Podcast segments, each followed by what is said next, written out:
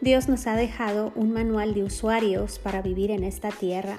Fuimos creados para vivir con Él y en Él. Y ahora tenemos su palabra. El problema es que mucha gente no conoce lo que la palabra dice ni tampoco tiene mucho entendimiento.